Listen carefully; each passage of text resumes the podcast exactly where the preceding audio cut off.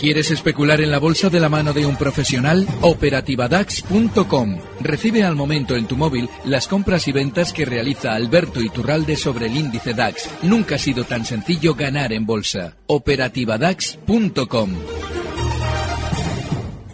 Son las nueve de la noche, las ocho en la comunidad eh, canaria. Falta una hora para que Wall Street eche el cierre. De momento en la bolsa norteamericana siguen las subidas después de una de las citas más esperadas por el mercado, por los inversores de uno y de otro lado del Atlántico. Esa reunión de la Reserva Federal estadounidense, reunión de dos días, comenzaba ayer martes, pero hasta las ocho de esta tarde hora española no conocíamos esa decisión de la Reserva Federal de mantener los tipos de interés entre el 2,25-2,50%, tal y como esperaba el 80% del consenso del mercado. ¿Qué es lo más interesante que ha dicho Powell? No es solo en el comunicado del que ha eliminado la palabra paciente, sino sobre todo en esa rueda de prensa que ha dado después a las ocho y media de la tarde.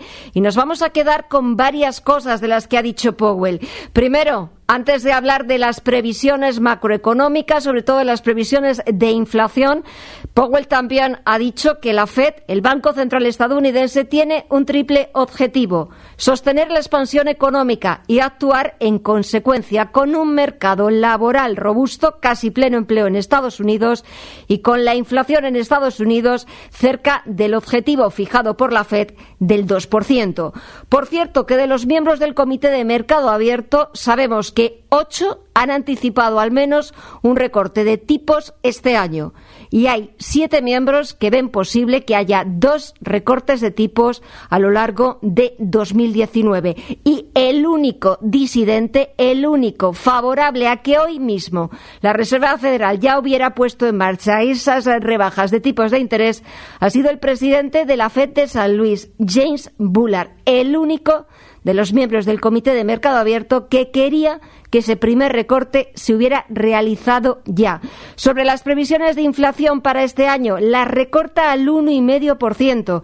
Son tres décimas menos de lo que dijo la Fed en marzo. Y también ha señalado que en la próxima reunión tendrán mucha más información. Y sobre la política monetaria ha dicho esto. It's important, however, that monetary policy not overreact to any individual data point que la política monetaria no puede sobrereaccionar en el corto plazo, en clara alusión a los que piden un recorte de tipos preventivo por si las tensiones comerciales entre China y Estados Unidos empeoran. Como dicen muchos analistas, la Fed prefiere esperar a ver qué ocurre en la reunión del G20 y sobre todo a ver qué sale de la reunión que mantendrán Donald Trump y Xi Jinping en esa cumbre del G20 de finales de junio en Japón. Echamos un vistazo a los mercados. El promedio industrial Dow Jones un 0,28% arriba a 26.543 puntos. El S&P 500 un 0,3% arriba a 2.926 puntos y el Nasdaq 100 un 0,25% es lo que está subiendo hasta los 7.654 puntos. El análisis del día con visión global.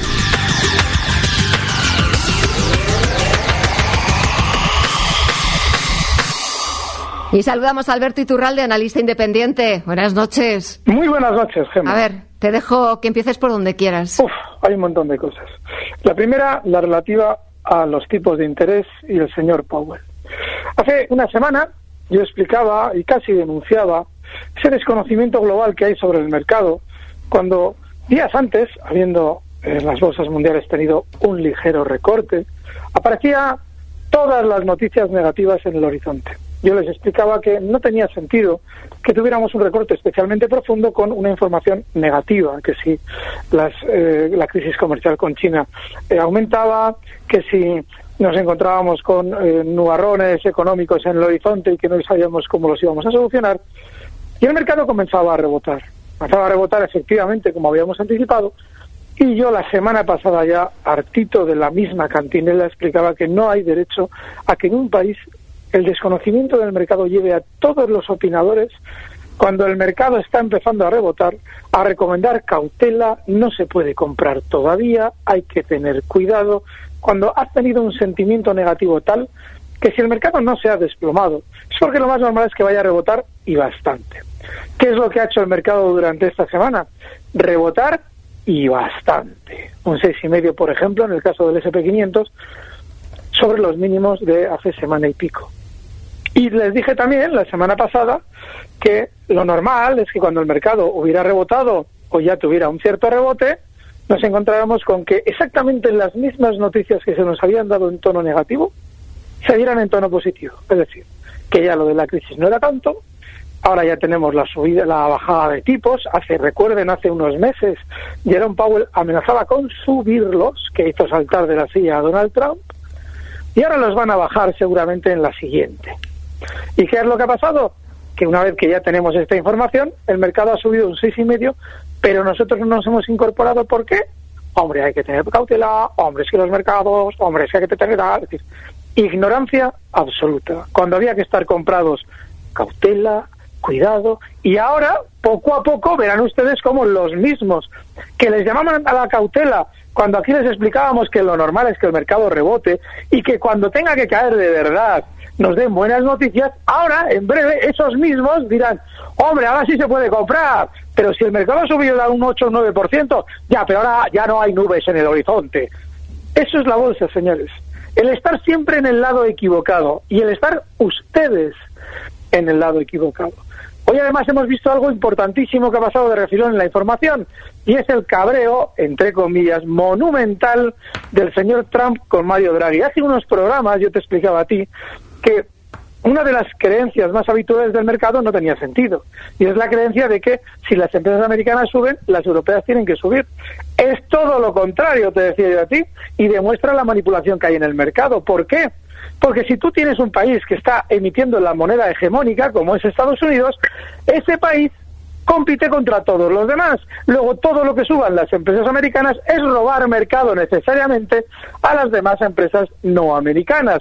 Con lo cual, la lógica del mercado, si no hubiera manipulación, es la de que mientras suben los americanos, los demás deberíamos estar bajando en una igual proporción. Y sin embargo, el mercado sube y baja a la vez, lo cual implica que lo que se necesita siempre es generar un sentimiento global para engañar a los inversores. Y se hace rompiendo una lógica la de que el mercado nunca puede ir igual que va a Estados Unidos, sino que tiene que ir a la contra. ¿Y qué es lo que ha hecho Donald Trump? Evidenciarlo porque cuando ayer Mario Draghi eh, nos decía ¿no? que iba a haber unos apoyos a la economía, ¿qué es lo que ha dicho hoy Trump? ¿Qué, ¿Qué haces? Que me estás devaluando el euro, que me estás fastidiando. Esa es la realidad de la economía. Todo lo que vaya bien en China es malo para Estados Unidos. Todo lo que vaya bien en Rusia es malo para Estados Unidos. Todo lo que vaya bien en Europa es malo para Estados Unidos. Y todo lo que vaya bien en Estados Unidos es malo para todos los demás. A ustedes les han vendido en los últimos años la moto de la economía global, todos con cara de bueno, hombre, vamos a ganar todos y no pierde nadie. Y somos todos tan imbéciles que lo damos por bueno. Escuchen a los economistas opinando y verán cómo les dicen que, hombre, es que la economía todo sube, pero ¿qué sentido tiene eso? Si alguien va bien, otro va menos bien, por lógica, porque el dinero no se, no se inventa de los árboles, lo emiten las reservas federales de turno, los bancos centrales de turno, pero siempre a cuenta de una deuda con lo cual alguien sale perjudicado. Bueno, pues no. En el mercado alguien nos quiere hacer creer que tiene sentido que Estados Unidos y el resto del mundo suban todos a la vez. Esa es otra. Y la tercera. Sí, Hay algo importantísimo durante estas próximas semanas.